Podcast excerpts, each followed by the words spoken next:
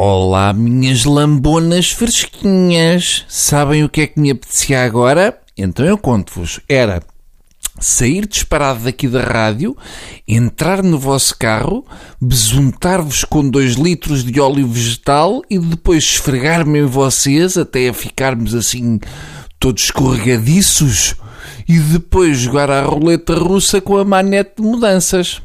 Portanto, saltávamos do banco de trás, assim, numa posição a calhas, tipo Tetris, e quem encaixasse primeiro ganhava.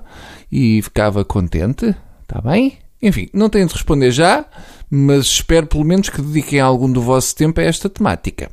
Ora, tirando isto, do que é que eu vos posso falar? Uh, posso, por exemplo, ler-vos uma notícia que li ontem, que diz o seguinte: Lontras comem sushi. E eu pensei, olha, está giro, uma festa temática que fizeram na Casa dos Segredos, mas parece que não. Parece que é mesmo um oceanário em Birmingham, onde as lontras comem sushi dada à boquinha pelo tratador. Parece-me bem. E normal, desde que no fim façam sushi de lontra que é dado da boquinha do tratador. Isso sim, era uma cadeia alimentar divertida que podia continuar vezes sem conta, até à fase em que o tratador era comido pela mãe dele. Era uma notícia gira de dar, portanto não descartem já.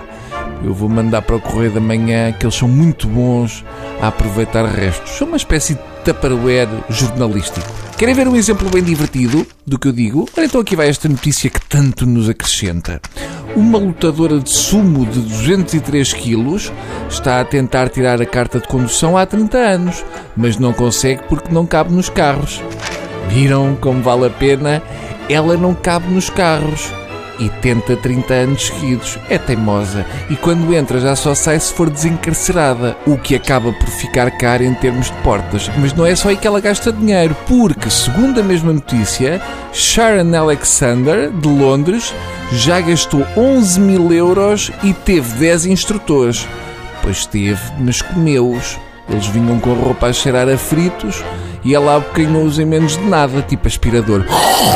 Agora, o décimo segundo já só pode vir se for um vegan, que é para cheirar a quinoa com raspas de bagas goji. Ai, tenho que escrever já um mail para a TSF que eu sou vegan e não se gosta assim que eu... Ah, não, não vale a pena, vá, caga nisso. Bom, pronto, assim de repente, o que é que eu vos posso contar mais? Uh, ah, ontem estive a curtir com o meu primo atrás do pavilhão de ginástica.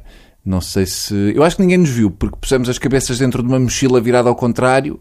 Mas atenção, que isto nunca se sabe. Hein? Foi uma tarde muito bem passada, tirando a parte em que fiquei com um compasso espetado no sobrolho. Mas neste momento não há ninguém que faça melhor circunferências sem mãos e apoiado no queixo do que eu. Portanto, fiquei a ganhar. Pensem nisso, tá? Adeus. Bora, primo.